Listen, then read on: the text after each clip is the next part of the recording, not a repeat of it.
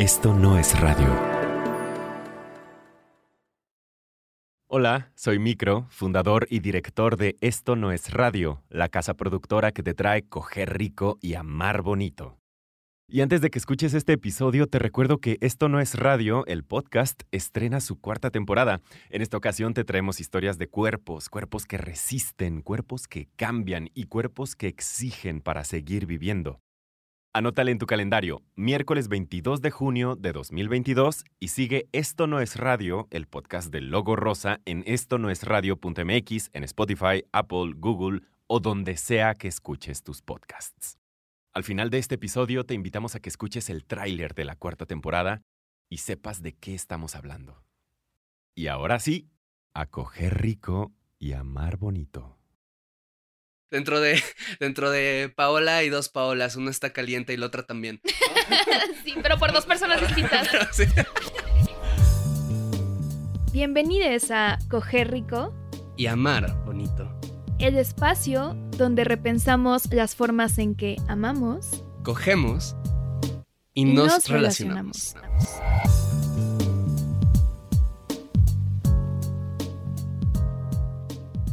A ver, Paola, cuéntame. ¿Cuál fue tu primera experiencia no monógama? Yo supongo que la primera vez que sentí como atracción por alguien fuera de mi relación, de una relación monógama en la que estaba. O sea, que una me, di cuenta que además me atraían las morras. Y con ese crush fue así como de, mira, o sea, no solo se me puede hacer la gente atractiva como a lo lejos, sino como puedo, de hecho, tener esta sensación de que alguien me interesa más de cerca y como que eso puede coexistir con, con las- los sentimientos que tengo por mi pareja, ¿no? O sea, la primera vez que sentiste atracción por alguien más estando en pareja, tu pareja era hombre, pero este crush fue una morra. Ajá, ¿Cuántos años tenías? 20, 21. Se lo conté a mi pareja y no lo tomó muy bien. o sea, como que habíamos hablado desde antes como, bueno, es normal sentir atracción por otras personas porque no es así como que un acuerdo de exclusividad de va a cambiar quién eres como persona y que tienes la capacidad de que te atraigan otras personas o te gusten otras personas, ¿no? O sea, como que entendíamos eso en la teoría, pero ya que pasó sí fue muy confrontativo para él, ¿no? Entonces sí fue como muy duro que yo le estuviera contando algo que para mí era como muy ligero, muy de, ah, estoy descubriendo algo nuevo de mí. Y además porque no se concretó, ¿no? O sea, como que no había una razón por la cual, según yo, ¿no? Como eso fuera a implicar como una pelea o un conflicto, pero pues al final es algo que como está muy eh, arraigado en nuestra cultura, que eso no debería de sentirse, pues para él, o sea, me hace sentido que para él haya sido muy duro escuchar. Claro, justo pienso que en las primeras experiencias de estas, a veces lo que para una persona, y más al descubrir como una cuestión como la bisexualidad, o que te pueden atraer otras personas, cuerpos, géneros, que no estabas pensando entrada que te iban a atraer, siento que a veces es una cosa muy fuerte porque lo que para uno o una es como un descubrimiento, para la otra persona puede ser una confrontación o un duelo. Y para ti, ¿cuál fue tu primera experiencia no monógama? Yo, yo recuerdo que estaba en, estaba en la puerta de mi casa y estaba hablando con esta exnovia del bachillerato y ella me contó que se había besado en una... Ella había ido, ella había ido a una fiesta como uno o dos meses antes y me contó de un dude que le tiró la onda, pero que no tuvo nada, ¿no? Y Yo estaba de, ay, sí, qué bueno, ¿no? Y sí, ya sé, yo, little did he know, ¿no? que, que de repente, no recuerdo por qué, creo que yo, en ese momento yo era mucho más celoso de lo que soy, o lo, o lo manejaba distinto, entonces como que algo me olía raro y yo estaba como en este plan de, dime la verdad, dime la verdad, ¿no? Y ella, no, no, no, no, no, y yo, algo me estás ocultando, y ya de repente ella me dijo de que no, a ver, sí, la neta, sí pasó, nos besamos esa fiesta, no pasó nada más, solo fueron unos besos. Y creo que fue la primera vez que tuve que confrontar la posibilidad no solo de el deseo de una pareja por otra persona, sino además de que eso no significara que la relación tenía que terminar, ¿no? Porque al menos eh, en mi historia de vida, pues yo vengo de una familia eh, donde hubo una separación que fue en gran parte motivada por una infidelidad, ¿no? La historia de mis papás. Y entonces fue la primera vez como que, co- como que mi- en, en automático entró en mi cabeza el, tenemos que terminar. ¿no? O sea, porque te besaste con alguien más, ¿no? O sea, ya, ya. No hay nada peor que eso. Sí, no, ya, pero ya, ajá, ¿sabes? Como que rompiste así, violaste el tabú alquímico, ¿sabes? Como esto no, ya no puede haber más y no sabría decirte con honestidad porque no lo recuerdo cómo fue que llegué a la conclusión de que eso no era motivo suficiente para terminar, pero de algún modo llegué a esa conclusión. Y de hecho, no volvió a ser un problema en la relación. O sea, como que no fue algo, sí hubieron momentos de celos y sí hubo como cuestiones así, pero ya por otras cosas. Esa en particular no volvió a ser un tema. Y creo que fue también la primera vez que, que, que yo me enfrenté a eso, ¿no? Como al deseo de la otra persona por otras personas, en donde se me ofrece una oportunidad de manejarla, de manejar la confrontación de una manera distinta. Que de nuevo, Estoy hablando en este caso de infidelidad, no de no monogamia, que son dos cosas claramente distintas, pero sí yo lo ubico eso como mi primera experiencia no monógama en cuanto a que fue la primera vez que dije, no quiero que esto determine si voy o no voy a estar con una pareja, el hecho de que haya estado con alguien más, de alguna manera. Bueno, en ese momento en mi caso, no fue la primera vez que consideré la no monogamia. En ese momento solo dije, ah, pues eso con alguien más y ya, como que mi primera consideración de esto llegó mucho después. En tu caso, ¿cuándo fue la primera vez que consideraste la no monogamia como una apuesta de relación? Bueno, es que creo que la primera vez que lo reflexioné, o sea, como qué es para mí la monogamia y cómo me gustaría relacionarme a mí, tenía como 19 años y me acuerdo que en una clase de filosofía nos encargaron de escribir un libro y uno de los ensayos que escribí dentro de ese, de ese libro, de esa tarea, fue sobre monogamia. Y me acuerdo que lo empecé a investigar como de, bueno, o sea, ¿de dónde viene la monogamia? O sea, digo, no era el enfoque del ensayo hablar de la historia de la monogamia ni nada, pero sí era como, hay algo aquí que me hace ruido y no sé por qué, y no sé por qué no veo otra gente hablando de esto a mi alrededor, ¿no? O sea, como que yo le preguntaba a mis amigas de que es que a poco a tú sí te ves con tu pareja así hasta morirte, así hasta que uno se muera y me decía como sí. Y yo, pero no se te hace raro. o sea, es como, como, pero tienes 20 años, o sea, no sabes ni qué vas a hacer en tres años y piensas que tienes que tener eso resuelto, ¿no? Y que va a ser lineal y que va a ser con una sola persona y todo. Como de no sabes qué vas a hacer cuando termines la carrera, ¿no? Pero por supuesto que sí sabes que ya te vas a casar y vas a este, tener una familia natural. Y con esa persona y por siempre y nada va a cambiar y siempre van a estar en monogamia y, ¿no? O sea, como que a mí esa idea me abrumaba mucho y me acuerdo que escribí ese ensayo, pero yo pensándolo como de, ah, porque este ensayo es como utópico, ¿no? O sea, ah, me encantaría vivir esto, pero yo sé que no existe en la vida real, no es funcional o no conozco a nadie que lo esté haciendo, ¿no? Como en mi entorno cercano, o sea, ni siquiera había tanta representación que yo recuerde como en medios o en películas o en libros, o sea, como que no, o sea, lo veía así como de, ah, me encanta fantasear con esto, con que puede existir una relación que no sea monógama, o sea, en mi trip filosófico, porque pues era clase de filosofía, yo decía como de que es que hay muchas Paolas que cohabitan en mí y entonces como que les pueden gustar distintas cosas y distintas personas, ¿no?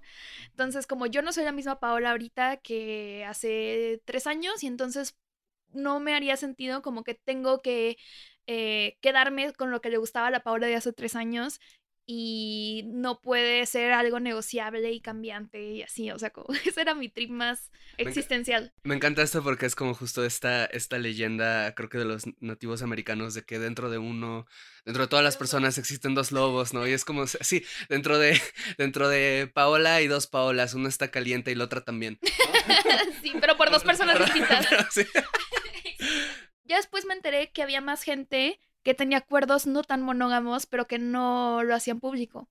Que había gente que era como de, bueno, pues está bien, sí puedes sextear con esta persona, pero solo sextear y solo en este entorno y solo con ciertas personas y solo si me platicas. O sea, como que después me di cuenta que la gente sí, sí hacía ese tipo de, de acuerdos que, o sea, que estaban fuera de la monogamia, pero que no los hablaban tanto porque pues era muy tabú. Esto nunca lo habíamos hablado, fíjate, no lo recuerdo, pero en mi caso fue lo opuesto, o sea, a mí no me llegó, quisiera decir que me llegó como una iluminación igual, como, pero, pero no, más bien como que en mi caso fue, yo tenía como 22 o 23 años, pero ya habían varias personas a mi alrededor que estaban hablando de esto, que estaban hablando de no monogamia, que es la relación abierta, y todo como muy idealizado, ¿no? Muy desde el ay, es que este, puedes amar a todas las personas sin límites y todo. Y en ese momento como que me hizo mucho sentido la idea. Fue más como una cosa de, ah, esto suena bien, tiene sentido, suena más práctico de cierta manera, porque me parece que ofrece una solución a un problema que estoy viendo que ocurre todo el tiempo a mi alrededor, que es que la gente en relaciones desea a otras personas y no sabe qué hacer y no sabe cómo manejarlo y entonces, pum, truenan y es devastador y es... Y órale, no sabía que existía esta solución, ¿no? Me, late mucho y todo, pero fue más bien desde ese lado, o sea, fue más bien como por otras personas que ya lo estaban mencionando así a mi alrededor, y yo como que curiosaba y escuchaba y, y todo esto, ¿no? No, a mí, a mí no me sopló el, el viento de la rosa. Rosa de, la no monogamia. de la, ajá, sí. no. La rosa de la putería ética. de la putería responsable. Ah, Pero, o sea, está curioso esto que dices, porque en realidad a mí, o sea, sí parece mi historia como que, ah, hubo un despertar en mí un día cuando tenía 19 años, pero no es cierto, porque seguí siendo monógama y seguí relacionándome de esta forma un, o sea, un par de años más hasta que me lo tomé en serio, ¿no? Hasta que me tomé estos cuestionamientos como de, ok, tal vez no solo es curiosidad, tal vez no solo es utópico, tal vez sí es algo que quiero explorar y que quiero proponérselo a alguien y que quiero que sea como una forma de vida, ¿no? O sea, como que no nada más una fantasía. Entonces, como que, o sea, como que estuvo remojándose en mi cabeza así mucho tiempo, años, para que después yo dijera, ok, se lo voy a proponer a alguien, ¿no? Se lo voy a proponer a una pareja, a ver qué dice. En mi caso fue al revés. O sea, más bien fue como que yo, yo vi el infomercial en la tele y marqué así de, oigan, ¿dónde lo compro? No, sí recuerdo que, o sea, la verdad, la, la primera vez que se lo propuse a, a una pareja, no lo tomó mal, yo creo que lo tomó como cualquier persona lo tomaría, que es como, oye, este, hola, ¿quieres tener una relación no monógama? Y la otra persona se volteó y fue de que, este, estoy en un, estoy en un Oxxo, ¿no? Como, ¿por qué me haces estas preguntas? O sea, creo que fue, fue, fue un poco así. Sí, sí reconozco que no, no fui más hábil al presentarlo. Pero más bien en mi caso fue eso. O sea, igual y porque era más grande, probablemente tenía más edad. Fue que sí dije, o sea, esto ya no me, o sea, yo ya no puedo seguir viviendo de esta manera. Ya fue suficiente su- monogamia por, por esta vida. Sí, sí, sí, sí. Oye, y bueno, eh, todas estas preguntas que estamos haciendo, para las personas que no sepan, ¿no? No es coincidencia que estemos hablando en este momento de todo esto, porque tú y yo somos pareja. De hecho, sí somos pareja. Es verdad. Y, y justo, este, me acuerdo mucho la primera vez que... Un poco sí. Y, de hecho sí, ¿no? Pero, pero, pero pues que estuvimos juntos, ¿no? Que o co- comenzamos a hablar de como todas las posibilidades de ser pareja. Hablamos de esto de la no monogamia, ¿no? O sea, Muy pronto, Muy hecho. pronto, sí, sí, sí. ¿De qué horas? O sea, o- o- de horas de empezar a hablar y fue como de, bueno, vamos a salir. Sí, y bueno, vamos a hacer no monogamos también. ¿No? Pero, Sí, sí, sí. este, ¿por qué consideraste estar en una relación no monógama conmigo en este momento de tu vida? No sé si puedas platicar un poco del contexto en el cual como tú y yo empezamos a relacionarnos y, cómo fue que decidiste, sí, este, es- este va a ser como el contrato que firme, ¿no? Pues primero yo ya había decidido, yo había estado en una relación no monógama, poliamorosa, de hecho, antes, ¿no? De conocerte. Mm, Poliamorosa. Poliamorosa. ¿Qué significa poliamoroso? ¿Qué significó para ti, para la gente que... Bueno, para mí en ese entonces, o sea, contexto, yo empecé a salir con alguien, estaba teniendo una relación como muy formal, muy monógama, y entonces yo era como, quiero vivir completamente lo opuesto. O sea, como no lo vamos a etiquetar y va a ser como muy abierto y muy pocos acuerdos y todo esto. Y también como que no queríamos involucrar mucho a nuestras familias en ese momento, o sea, cosas así. Y, en esos acuerdos, pues era también como de, bueno, tú puedes salir con quien quieras y coger con quien quieras y que, o sea, te puede gustar y puedes relacionarte afectivamente con quien tú quieras y viceversa. Pero eh, nada más, pues avísame, ¿no? Básicamente. Y entonces ese era como el único acuerdo. Y después yo empecé a salir con otra persona de un grupo en común con la primera persona con la que ya estaba saliendo. Entonces también fue como bien denso porque fue así de, Todo se, quedó entre familia. sí, sí, sí. Muy endogámico el asunto. y entonces, o sea, empecé a salir con esa otra persona que obviamente también sabía, ¿no? O sea, ese es el punto también del- de este tipo de relaciones que se hablan y, ah, o sea, es un consenso, ¿no? No es así como que lo haces a escondidas ni nada, sino al contrario. Entonces, pues estuve llevando estas dos relaciones simultáneamente. Y pues esa, esa experiencia tuve, ¿no? No voy a entrar en tantos detalles, pero terminó, terminaron esas dos relaciones. Quedamos súper bien, que fue otra cosa que me di cuenta que, mm, que se podía, ¿no? O sea, como que onda que las rupturas no tienen que ser una cosa trágica y donde odias a la otra persona, sino que pueden terminarse de una forma muy amorosa y también creo que pensar las relaciones como de una forma más abierta y más cuidadosa y todo también te permite poder conservar amistades o poder decir, ¿sabes qué? Esto no está funcionando, pero igual y podemos transformarlo, ¿no? Y, y, eso pasó, ¿no? Con estas dos personas.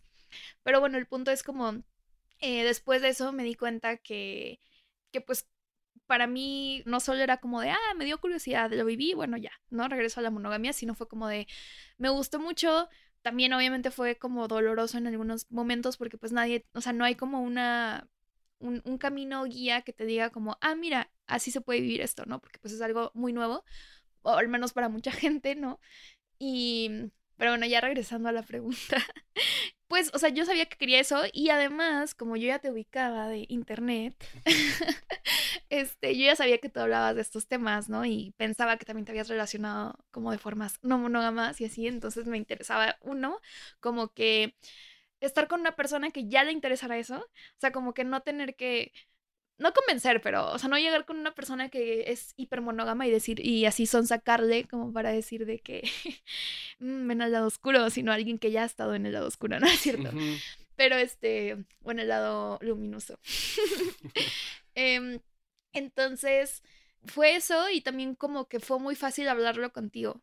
O sea, como que creo que tenías mucha apertura para, para eso como para decir, ok, vamos a diseñar desde cero esta relación, o sea, ¿qué es lo que quieres tú? ¿Qué necesitas? ¿Qué quieres explorar? ¿Qué necesitamos para hacerlo bien? O sea, como, a ver, o sea, igual al inicio, mientras nos estamos conociendo y estamos estableciendo esta nueva relación, pues tener un poquito más de cuidado y, o sea, también por eso decidimos tener un tiempo de free trial de monogamia, como para ver si sí nos estaba gustando esto. sí, antes de pagar la suscripción este, anual.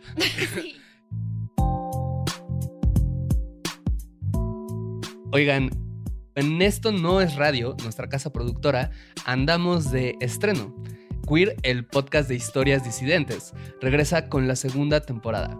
Busca este podcast en estonosradio.mx o en donde sea que escuches tus podcasts.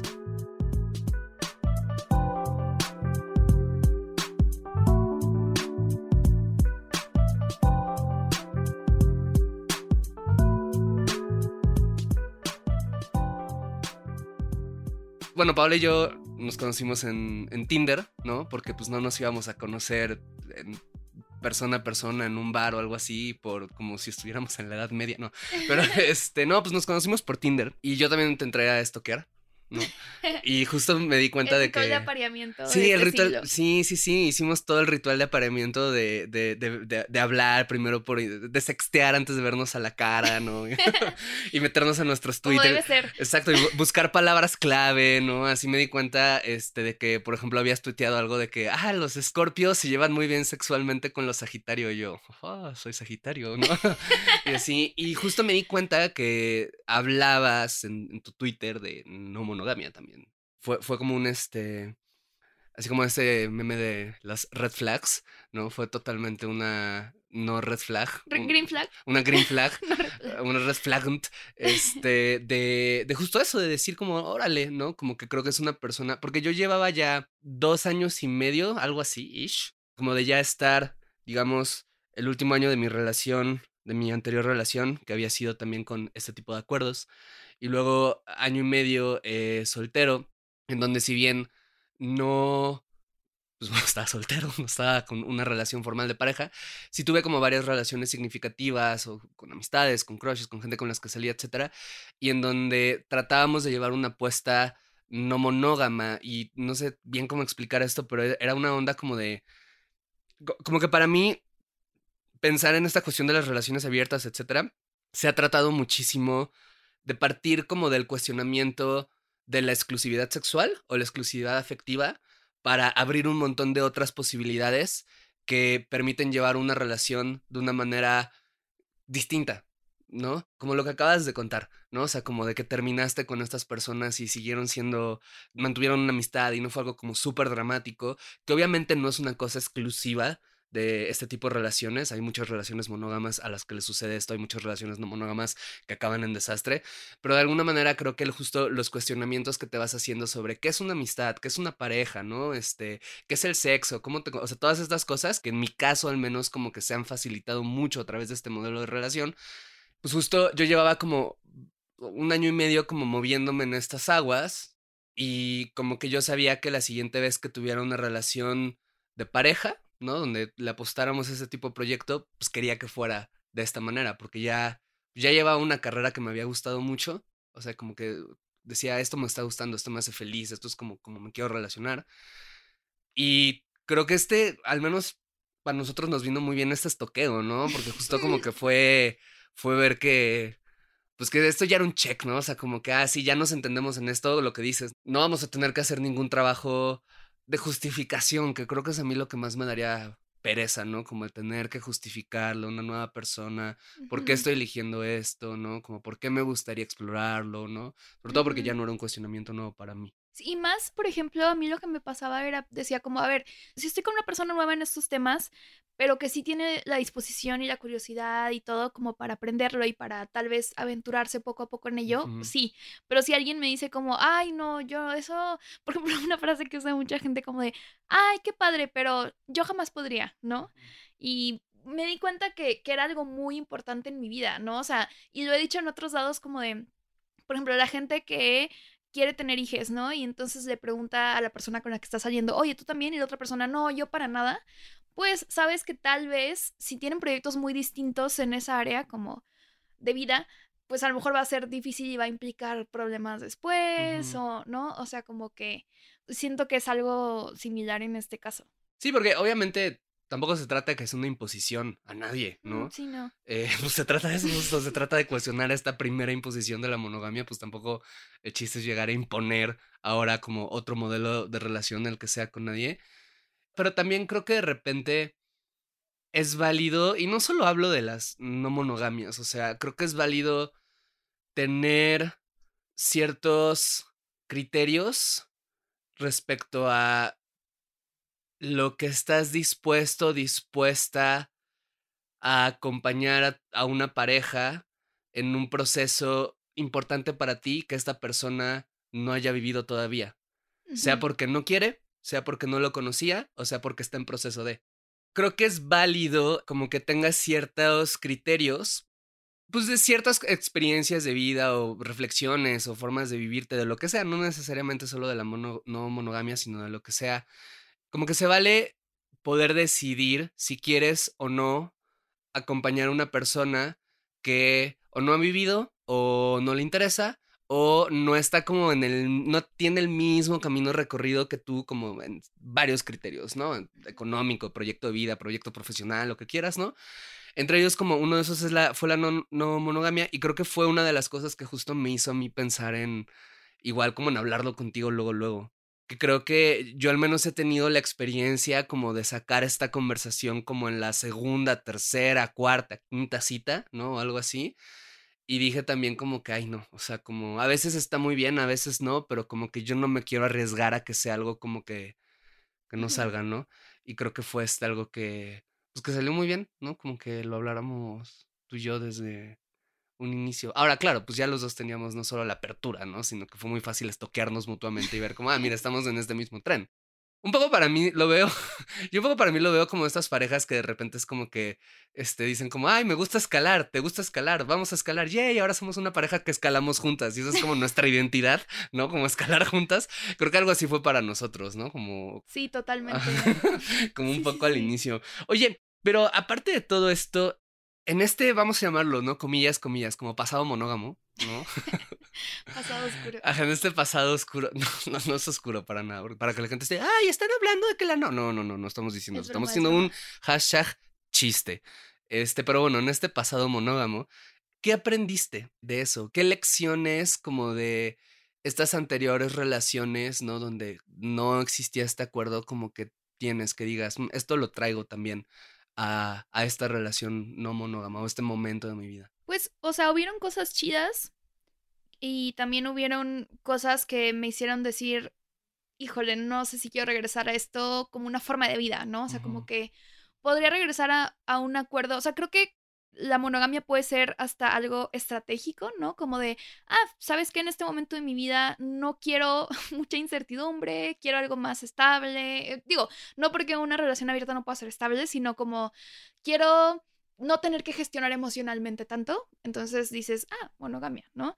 O sea, pero en, ese, en esas relaciones me di cuenta que a mí, o sea, como que yo quería saber más del deseo de mi pareja y como que él no me dejaba, ¿no? O sea, yo le decía, oye, pero ya sé que estamos en una relación en donde no, o sea, acordamos no estar sexualmente ni románticamente con otras personas, entiendo esto y todo, pero, o sea, alguna vez te ha como gustado a alguien o atraído o lo que sea, y él de que no, no, no, ¿cómo crees? Y así, y yo como, pero, o sea, es que quiero saber, ¿no? Como que neta, no te lo digo como una forma de, ah, te lo voy a reprochar ahora que me digas que sí, sino al contrario, o sea, para mí era algo divertido, ¿no? Y como que que no hubiera esa complicidad porque nos habían dicho que estaba mal, ¿no? O sea, como que, porque estoy segura que era algo como de, ¿cómo le voy a decir que me gustó a alguien más? O sea, eso le va a hacer creer que no la quiero o algo así, ¿no? Como que esa falta de, de, o sea, de ese elemento, ¿no? Como de, ay, o sea, es que neta yo quisiera saber mínimo, o sea, cuéntame, ¿no? ¿Y por qué te interesaba saber? Una, porque a mí me gustaba contarlo. Entonces yo sentía que no era equitativo, o sea, yo sentía como de, ay, es que yo te cuento esto y sé que te hace incómodo, pero también sabe, o sea, que tú sabes que a mí me gusta eh, contarlo y quisiera yo también recibir eso, ¿no? O sea, yo sí de repente le decía como de, ah, estuve, no sé, en, Alemania, este, con una amiga y me quedé y su roomie estaba muy guapo y me cayó bien y ya, ¿no? Y, pero para mí era como una anécdota de, ah, yo ya no estoy allá, o sea, no voy a regresar con ese güey a verlo, ni mucho menos, solo fue como que, ah, lo conocí en ese trip, ¿no? No tengo ni siquiera sus redes sociales, ya sabes, pero me interesaba como si fuera una amistad, ¿no? O sea, es algo que yo le platicaría a una amiga. Entonces yo decía, si tengo esta relación tan íntima con mi pareja y supuestamente tan de confianza y todo, ¿por qué no puedo decirle eso? O sea, como que, porque es algo que me tengo que guardar. O sea, hacía como un cortocircuito en mi cabeza de, ok, o sea, se supone que podemos contarnos un chingo de cosas así. Yo te puedo contar mis traumas que hablé en terapia, pero no te puedo contar esto, ¿qué pedo, no? Fíjate, no lo había pensado así, pero sí es algo bien curioso, ¿no? Como que en cierto modo de ver, que de por sí ya es una imposición bien intensa para una pareja esto de eres la persona a la cual le puedo contar todo, ¿no? Sí, tengo que contar, no, no, puedo tener secretos. Exacto, de por sí ya es una imposición bien intensa y bien cuestionable. Pero además es una imposición que creo que acaba siendo hipócrita y no lo digo en un sentido moral, lo, estoy diciendo en un sentido funcional, en el sentido de que está esta idea de eres la persona la que, con la que puedo llegar con cualquier cosa, excepto si es algo que te va a hacer sentir celos, ¿no? Si es algo que te va... Es, exacto, es algo que va a visibilizar el deseo que puedo sentir por cualquier persona en el mundo que no seas tú.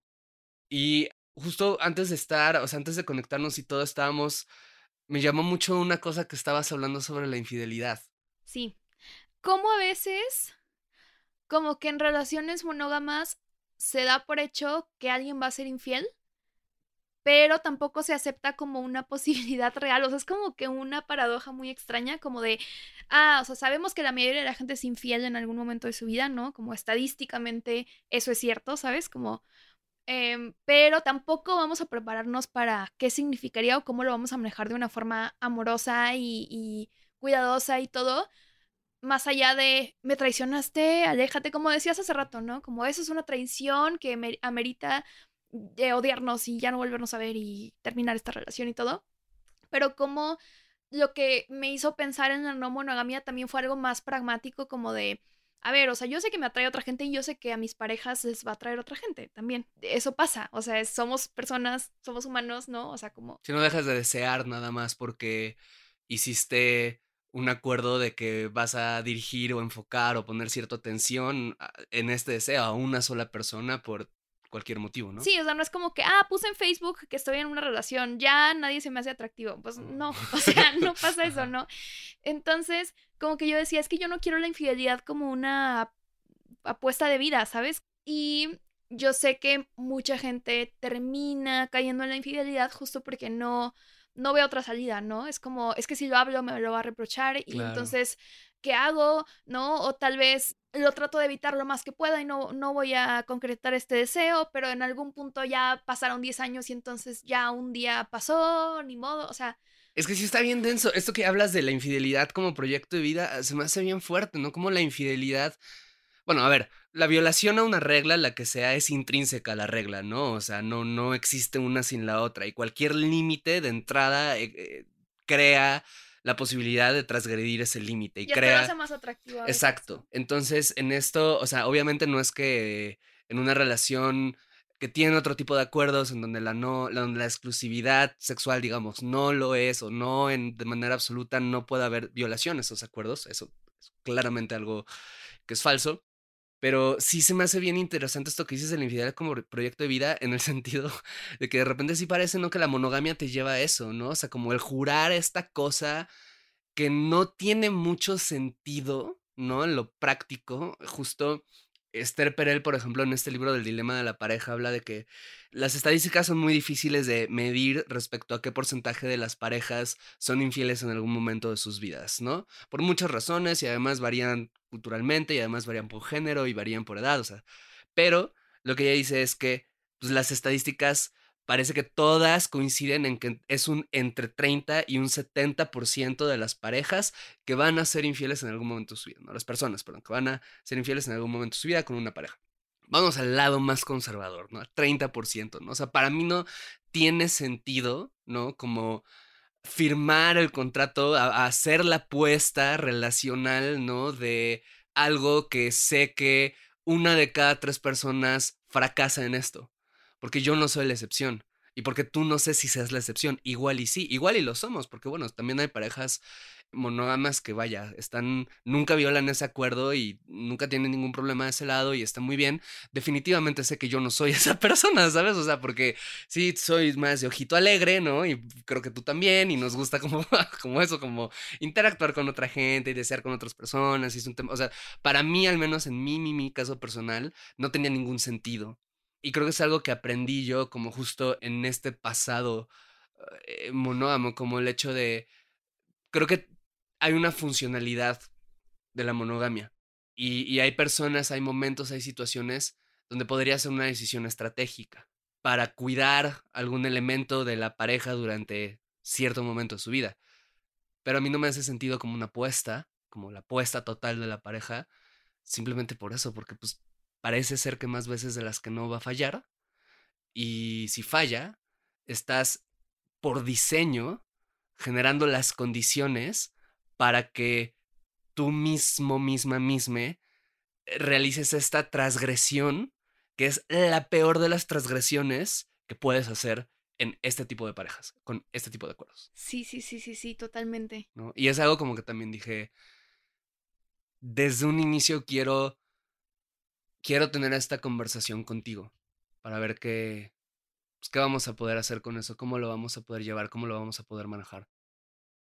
Quiero plantear acuerdos, posibilidades, conversaciones que nos eviten lo más posible llegar a, a esto, ¿no? Como estas rupturas, infidelidades, traiciones, que no es que no puedan existir, pero que creo que sí hay formas en las que se pueden justo eso, ¿no? O sea, si por diseño las relaciones monógamas van planteando justamente la infidelidad como una posibilidad en medida de que están realizando una imposición al deseo que no todas las personas van a querer o saber manejar, o no todas las personas van a querer en cierto momento seguir con este acuerdo, ¿no? Como en lo oscurito. Como que digo, bueno, si se cuestiona esto, creo que es más fácil que, que se evite esa posibilidad. Bueno, pues está acabando el tiempo. Eh, me encantó hablar ahorita contigo. Ah, qué chistoso decirle eso a tu pareja, ¿no? Me encantó hablar ahorita contigo, pero bueno, es la verdad. Este, me encantó ahorita como justo poder hablar de esto, ¿no? Como que creo que la intención de este primer capítulo era poder hablar de por qué estábamos en una relación monógama, como qué nos había llevado acá. ¿De qué te gustaría hablar a ti? Y se me ocurre que podríamos hacer como uno y uno. O sea, como échate un tema, yo otro tema y así. Dale, así. Me encantaría hablar de los celos. Pues una como para desestigmatizarlo y también como para compartir cómo poder gestionarlos de una mejor manera. Te mota. ¿Y de qué te enseñan también los celos? Te mota. Esto de qué te enseñan los celos, uff. Y además creo en esto de qué te enseñan, otro tema creo que eh, va a ser muy interesante hablar es el de infidelidad. ¿Qué hacer cuando vives una infidelidad? ¿Cómo es la infidelidad en una relación no monógama? ¿No? Porque creo que eso es algo que también de repente como que malamente se cree como de, ah, esto no sucede, claro que sucede. ¿Qué otro se te, viene a la mente? Coger con amistades o sea, no solo tener o sexo casual o sexo con pareja, sino como que hay un área en medio que hay gente que explora, pero no se nombra, creo, ¿no? Y, creo que es muy interesante también eso. Y esto, o sea, de estas áreas en medio, ¿no? Que a mí me encantan, es uno de mis temas favoritos, como que creo que también va a estar padre que hablemos como de todas las áreas grises que existen como como en estas cosas que no se nombran en las relaciones, ¿no? Como cuando tienes sexo con alguien que no necesariamente es tu pareja, no necesariamente tampoco es como tu fuckboy o tu amistad, es como una cosa así, ¿no? Como rara. O cuando tienes acuerdos de don't ask, don't tell, ¿no? Como no preguntes, no digas, ¿no? O qué pasa cuando tienes una experiencia que se sale de tus acuerdos, ¿no? Como hay gente que hace acuerdos de, bueno, no vamos a tener sexo con nadie por quien tengamos emociones, pero ¿qué tal que de repente salen ahí las emociones? Vamos a tener entrevistas sobre qué te gustaría entrevistar a alguien. Una idea que me encanta es esto de entrevistar a la gente sobre sus mejores cogidas y por qué, mm. ¿no? O sea, como a ver, o una muy memorable que tengan y como, no sé, eso estaría muy interesante. Fantasías sexuales, malas cogidas. Tríos. Tríos, ¿no? Pues sí, o sea, la idea de este podcast es justamente como poder hablar de esto, ¿no? Como poder hablar de de lo que no podrías hablar con tu abuelita, a menos que tu abuelita sea muy chida. a menos que resulte que tu abuelita... Es poliamorosa. era swinger, ¿no? Fue de las primeras swingers del país, ¿no? Apenas una amiga me contó esa historia, que, que se enteró que sus abuelos eran swingers y me pareció fascinante. Pero bueno, pues justo esto va a estar tratando este podcast. Eh, vamos a estar sacando próximamente más episodios, entonces la idea de este podcast es hablar de todas estas cosas que al menos están en nuestra cabecita sobre qué podemos hacer para coger rico y amar bonito. Y pues nada, pues muchas gracias por haber llegado hasta acá y nos vemos en la próxima.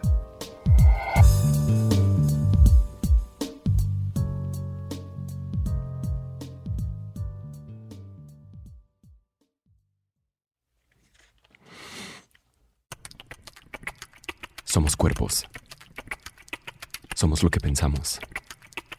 Somos lo que deseamos. Eh, pregunto, este, ¿quién es el entrenador de las Chivas? Ya llego con él y le digo, ¿se está jugando con registros o, puede meter un cachirul?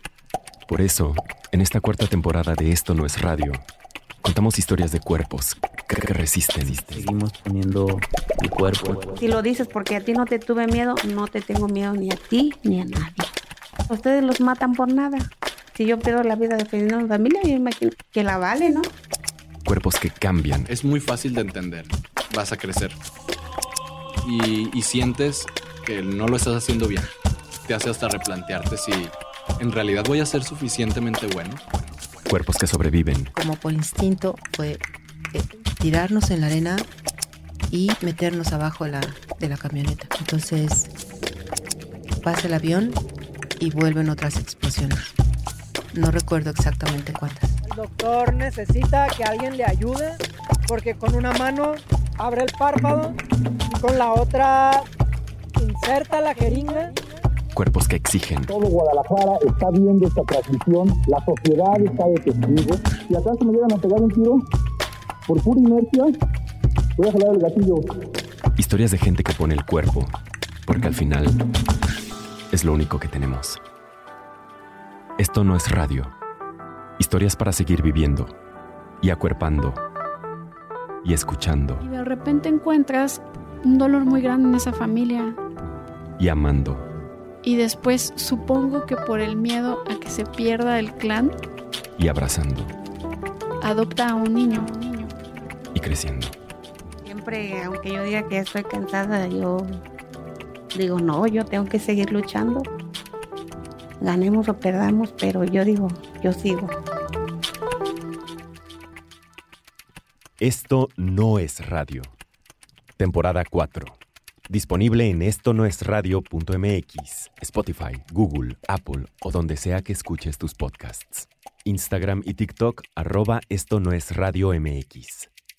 22 de junio, 2022.